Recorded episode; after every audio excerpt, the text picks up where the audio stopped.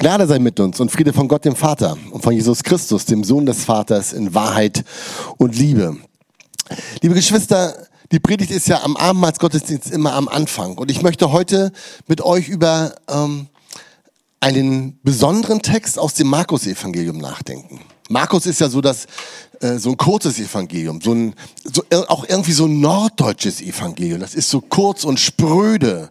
Da, ne, da kommt. Ähm, aber es ist eins, das die Dinge so oft so herrlich auf den Punkt bringt. Also das setzt auch bei Jesus gleich ein im ersten Kapitel, dass er ein paar Jünger beruft und dass er dann äh, einen Besessenen heilt, dann die Schwiegermutter von Petrus und noch ein paar Leute, also alle, die dann kommen, dann ins Land rauszieht, äh, einen äh, mit Aussatz heilt und dann wieder zurückkommt nach Kapernaum. Und die Leute, die ihm begegnet sind, die finden das großartig. Die sind fasziniert von, äh, von seiner Vollmacht, die dort zum Tragen kommt. Manche sind erstaunt, manche sind sogar, sagen sie, entsetzt. Also nicht, weil es so entsetzlich ist, was dort geschieht, sondern weil sie sich das gar nicht vorstellen können, äh, dass jemand das machen kann. Und dann gibt es das zweite Kapitel im Markus-Evangelium und so die ersten sechs Verse im dritten Kapitel, also es sind insgesamt so 34 Verse.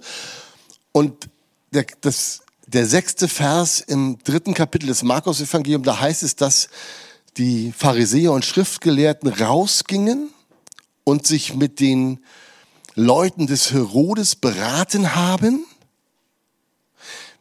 wie sie Jesus umbringen. Und das ist ja am Anfang nach so ein Schock. Also was ist eigentlich dort passiert? In diesen wenigen Versen, in diesen wenigen Kapiteln, in diesen wenigen Begegnungen, die auf diese Begeisterung folgen. Und darüber wollen wir uns in den bis zu Ostern hin immer wieder mal Gedanken machen. Also heute wird es dazu eine Predigt geben und nachher im März werde ich dazu über, diese, ähm, über dieses zweite Kapitel predigen. Es sind vier Infragestellungen, die dazu führen, dass die Leute schon so früh mit Jesus abrechnen und sagen, der muss weg. Die eine Infragestellung, über die wir uns heute Gedanken machen wollen, ist, dass, dass die Leute fragen, hat dieser Mann Vollmacht von Gott? Oder ist er ein Gotteslästerer? Weiter auseinander kann es ja nicht liegen. Dann gibt es die nächste Frage, die sind äh, die Infragestellung der Sendung von Jesus. Was, mit was für Leuten gibt er sich eigentlich ab? Und wo Jesus sagt, ich bin gar nicht gekommen, um die Gerechten zu suchen. Ne? Ich bin eigentlich gekommen, um die Sünder zu suchen. Die dritte Frage ist die nach der Tradition, wo Jesus ihre Tradition in Frage stellt und sagt, ey, ich weiß, bei euch ist Fasten ganz hoch angesagt, aber man füllt keinen neuen Wein in alte Schläuche. Und die vierte Infragestellung, die Jesus hat, ist, er stellt die grundsätzliche Theologie der Schriftgelehrten und Pharisäer in Frage, als er den Sabbat in Frage stellt. Also er sagt, sie in Frage stellt, ist der Sabbat für die Menschen da? Oder ist der Mensch für den Sabbat da? Und dann auch so handelt. Und als er das tut, gehen sie raus und überlegen, wie sie ihn umbringen. Also da spitzt sich was zu. Und das erste, also die Frage nach der Gottes, Vollmacht oder Gotteslästerung und die Frage nach dem Sabbat, das sind die beiden, ich sag mal, die beiden entscheidenden Nägel, die geschmiedet werden, um Jesus ans Kreuz zu schlagen. Das ist das, wo sie sagen, nein, damit gehen wir nicht mit, da kommen wir nicht mit. Und dabei ist das, ist die Frage nach der Vollmacht äh, in eine, denke ich, so, so bekannte Geschichte eingekleidet. Wir kennen sie, glaube ich, oder viele von uns werden sie kennen. Jedenfalls, sie in der Gemeinde aufgewachsen ist, werden sie in der, äh, in der Kinderstunde oft gehört haben und sie äh, werden sie nachgespielt haben.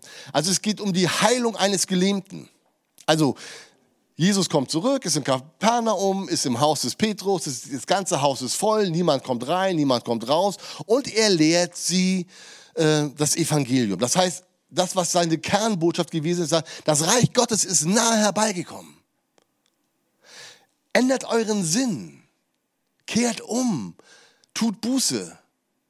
Das ist das, was, was Jesus will, dass die Menschen sich zu Gott hin zurückbesinnen und wieder bei ihm sind. Und jetzt kommen Freunde und vier von ihnen tragen diesen Gelähmten und sie kommen nicht rein ins Haus. Und sie haben eine Idee, sie gehen aufs Dach und machen das Dach auf. Ich denke, ich meine, gut, es ist hier nicht so voll heute, ne? Also die Leute stehen auch nicht draußen, aber stellt euch vor, wir würden es im Gottesdienst sitzen und auf einmal würde es hier oben anfangen zu pochern. Stefan wird's hochgehen, ne? Was nachgucken, was los ist, oder? und Enno würde mitgehen, bin ich sicher. Also die gehen hoch und graben dieses Dach auf okay, das war nicht so massiv gebaut wie hier und die hatten auch kein Hamburger Schiedwetter. Also die Wetterlage war meist relativ stabil, es war trocken, man konnte das aufmachen und irgendwann auch wieder zumachen, ohne dass ganz großer Schaden am Haus entstanden ist. Aber sie machten es jedenfalls auf. Sie finden einen Weg zu Jesus. Sie lassen dort, wo Jesus ist, den Gelähmten auf der Matte runter. Und als Jesus, heißt es, den Glauben der Freunde sieht, da oben, da sagt er zu dem Gelähmten, mein Sohn, dir sind deine Sünden vergeben. Das ist genau das, womit die Freunde gerechnet hatten. War gar nicht, ne? Die hatten gedacht, wenn die jetzt, nachdem der so viele Zeichen gesetzt hat, wenn, der, wenn Jesus den runterlässt, dann wird er den doch heilen. Dann wird dem Heilung zuteil werden. Und ich sage, nein, mein Sohn, deine Sünden sind dir vergeben. Und dann heißt es, sitzen da ein paar von den Schriftgelehrten, also von den studierten Leuten, von denen, die genau wissen, was in der Heiligen Schrift drin steht. Theologen. Schwierige Leute. Und die sagen nichts. Aber sie denken. Sie denken also bei sich und für sich. Was macht er da? Was erlaubt er sich? Wer kann Sünden vergeben als Gott allein? Das ist doch Lästerung, das ist doch Gotteslästerung. Wer allein außer Gott kann Sünden vergeben? Und die sagen keinen Ton. Aber Jesus sieht sie und sagt, heißt es, in seinem Geist sah er, was sie dachten. Und Jesus spricht sie drauf an. Also man sieht ja manchmal, wenn Leute was denken. Ich habe Bruder gehabt in einer Gemeinde, der war ein ehemaliger Gemeindeleiter, war eine Säule der Gemeinde und der äh, hörte immer ganz, ganz konzentriert zu, aber mit geschlossenen Augen. Aber nicht so, sondern der hatte, machte wirklich die Augen zu und weil er sich dabei besser konzentrieren konnte. Und wenn man an der Predigt auf einmal bei dem lieben Bruder die Augen aufgingen, dann wusste ich, es gibt ein interessantes Predigt-Nachgespräch. Also man sah, was er dachte. Äh, war, also wie gesagt, waren immer tolle Gespräche. Waren, ich habe von ihm viel gelernt.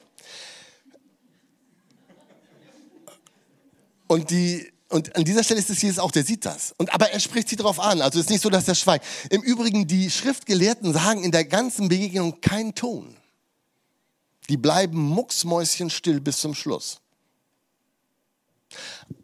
Aber kurze Zeit später sind sie wahrscheinlich mit dabei, als sie sagen, der muss weg. Also Jesus sagt, stellt ihnen eine Frage, und zwar die entscheidende Frage, das, worauf es in, diesem, in dieser Geschichte wirklich ankommt. Er sagt, was ist schwieriger? Was ist schwieriger? Zu dem Mann zu sagen, deine Sünden sind dir vergeben? Oder zu ihm zu sagen, steh auf, nimm deine Matte und geh. Publikumsjoker jetzt, ne? Also alle sind gefragt, was ist schwieriger? A, Sünden vergeben, B, Krankenheilung, C, beides gleich schwer und D geht gar nicht. Wer ist, wer ist dafür, dass, was ist schwieriger, Sündenvergebung oder Krankenheilung? Wer ist für Sündenvergebung? Hängt immer von ab, von wem man redet. Wer, wer ist für Krankenheilung schwieriger?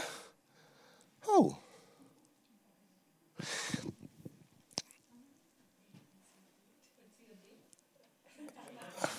Geht gar nicht. Bist du, bist, Martina ist mal geht gar nicht. Nein, also äh, das, das ist die. Und damit stellt er sie ja, ruft er sie ja in ein, ins Nachdenken hinein. Was ist denn schwieriger? Also wir sind uns, glaube ich, alle einig, auch wenn das hier nicht so eindeutig in den Worten war, dass beides ziemlich schwierig ist. Also Sünden vergeben, das stimmt ja. Die Leute hatten ja recht, die kannten die Heilige Schrift, die wussten, niemand außer Gott kann Sünden vergeben. Wir sind alle in der Lage, Sünden in die Welt reinzubringen, aber wir sind nicht in der Lage, sie wieder rauszubringen. Und Jesus ist der, das, der jetzt zu einem Menschen sagt, dir sind deine Sünden vergeben. Das ist schon aus der damaligen Sicht bei so einem herumziehenden Zimmermannssohn mit ein paar Fischern im Gefolge schon eine Herausforderung. Wer kann Sünden vergeben? Und auf der anderen Seite ist es so, wer kann denn Kranke heilen? Vielleicht ist es gar nicht so die entscheidende Frage, die man in Prozentzahlen beantworten kann, was ist schwieriger. Aber eins steht doch fest, beides die Vergebung von Sünden und die Heilung eines kranken Menschen. Beides bedarf der Vollmacht Gottes. Beides kann ein Mensch nicht aus seiner Kraft heraus tun. Das ist der Vergleichspunkt, an dem das steht. Wir brauchen Vollmacht. Ich meine, nun ist es mit Vollmacht ja so eine Sache. Wir kennen heute alle Vollmachten. Frank hat eine Vollmacht hier für die Gemeinde, ne, dass du hier äh, was machen kannst. Ende und ich haben auch Vollmachten für die Gemeinde. Manche von euch haben eine Vorsorgevollmacht für, für die Bekannten und Verwandten oder Angehörigen. Also es gibt viele verschiedene Vollmachten, aber das ist etwas, das ist Papier, das ist aufgeschrieben, da ist ein Stempel drunter, das kann man vorhalten. Da kommen alle rauf und sagen, ja Gott, du bist bevollmächtigt. Das ist bei Jesus ja jetzt in dieser Stelle nicht so gewesen. Ich meine, gut, der Himmel oder das Dach war offen, hätte ja von oben auch wieder eine Stimme kommen können, wie bei der Taufe. Das ist mein geliebter Sohn, der hat Vollmacht, auf Erden Sünden zu vergeben. Ist nicht gekommen. War an dem Tag nicht so. Woran erkennt man Vollmacht? Und Jesus gibt ihnen ein Zeichen. Er sagt, damit ihr seht, dass der Menschensohn Vollmacht hat, Sünden zu vergeben auf Erden. Sagt er zu dem Gelähmten, steh auf, nimm deine Matte und geh. Und jetzt sind sie herausgefordert, die Schriftgelehrten, ob sie dieses Zeichen anerkennen. Dadurch, dass ein Zeichen geschieht, dass ein Wunder geschieht, und Jesus macht Wunder ja, benutzt sie als Zeichen nicht als Halligalli. Nicht und sagen, ey, das ist jetzt eine aufgepeppte Veranstaltung, hier geschehen auch mal ein paar Wunder. Kommt alle her. Nein, er macht Zeichen, Zeichen seiner göttlichen Vollmacht, Zeichen seiner göttlichen Sendung. Und das gilt es zu erkennen und das gilt es zu glauben, darauf gilt es zu vertrauen. Zeichen sind immer eine Einladung und eine Aufforderung zu vertrauen, Glauben zu schenken, in diesem Falle Jesus Glauben zu schenken. Von den Leuten, die dabei waren, heißt es, die waren begeistert. Also die zum Teil auch wieder entsetzt und sie lobten Gott. Das ist toll. Aber das ist kein Durchbruch zum Glauben. Später im Markus in der Mitte des Markus-Evangeliums, da fragt Jesus seine Jünger, was sagen die Leute denn, wer ich bin? Und die einen sagen, die einen sagen du bist, der, bist Johannes, die anderen sagen, du bist Elia und andere sagen, du bist ein Prophet. Und er sagt, was sagt ihr? Und Petrus sagt im Namen der, der Jünger, du bist der Christus. Du bist der Gesalbte, du bist der Gesandte, du bist der Sohn Gottes. Das ist etwas, was durch Zeichen geschehen soll, dass Menschen merken, das ist der Christus. Auf den können wir, können wir vertrauen. Der ist wirklich in der Lage, auf Erden Sünden zu vergeben der hat diese Vollmacht. Liebe Geschwister, wir hängen genau an dieser Vollmacht. Heute auch als Christen, als Leute, die von Jesus bevollmächtigt worden sind. Denn wir stehen ja in der gleichen Vollmacht. Kurz bevor Jesus weggeht, sagt er zu seinen Jüngern, wem ihr auf Erden die Sünden vergeben werdet, die werden sie, denen werden sie im Himmel vergeben sein. Wem ihr auf Erden die Sünden behalten werdet, dem werden sie im Himmel behalten sein. Was ihr auf Erden binden werdet, das soll im Himmel gebunden sein. Und was ihr auf Erden lösen werdet, das soll im Himmel gelöst sein. Wir haben Vollmacht. Vollmacht von Jesus. Eine Vollmacht, die wir bekommen im Glauben. Jesus hat aus der Vollmacht Gottes gehandelt und er hat diese Vollmacht an die Gemeinde weitergegeben. Wir dürfen in dieses Werk, das muss man sich mal vorstellen. Wir sind in das Höchste reingerufen worden, was, was, was möglich ist. Wir dürfen Menschen ihre Sünden vergeben in Jesu Namen. Wir dürfen göttlich handeln. Was für ein Privileg. Und das hängt an diesem Zeichen, das Jesus gegeben hat. Sagt, ja, das stimmt. Du bist der Christus. Dir vertrauen wir. Wir vertrauen dir, dass das wahr ist, dass wenn dieser Mann aufsteht von seinem Lager und rausgeht, dass er befreit rausgeht. Das ist etwas, wovon wir doch auch leben. Wenn wir denn dazu kommen, mal wieder uns als Sünder zu betrachten und als Sünder zu sehen. Und die, die ergreifendsten Momente meines Pastordaseins sind die gewesen, wenn Menschen ihre Schuld bekannt haben und wenn sie befreit rausgehen konnten, wenn ein neues Leben begonnen hat. Was für eine Vollmacht, was für eine Gabe hat der Vater uns gegeben durch seinen Sohn Jesus Christus. Und wenn wir nachher ein Abendmahl miteinander feiern, dann ist das ja auch ein Akt des Vertrauens, dass das stimmt mit der Sündenvergebung, dass wir wirklich gerettet sind, dass wir darin sehen und schmecken dürfen, wie freundlich Gott ist. Und wenn wir einander die Sünden vergeben, dann handeln wir aneinander in Jesu Vollmacht. Und ich wünschte mir, dass das viel öfter geschehe. Dass wir einander die Sünden bekennen, so wie das bei Jakobus steht, und einander die Vergebung zusprechen. Und dass wir befreit rausgehen. Der Gelähmte ist auch geheilt rausgegangen. Aber was noch viel stärker war und vielleicht auf die Frage, was ist denn schwieriger, er ist nicht nur geheilt rausgegangen, sondern er hat das Heil erfahren. Christus hat ihm das Heil zugesprochen. Ich wünsche mir, dass jeder heute auch, wenn es irgend möglich ist, geheilt aus diesem Gottesdienst geht. Aber eins weiß ich, wir können alle äh, mit, der, mit dem Heil hier rausgehen. Können alle dieses Heil empfangen.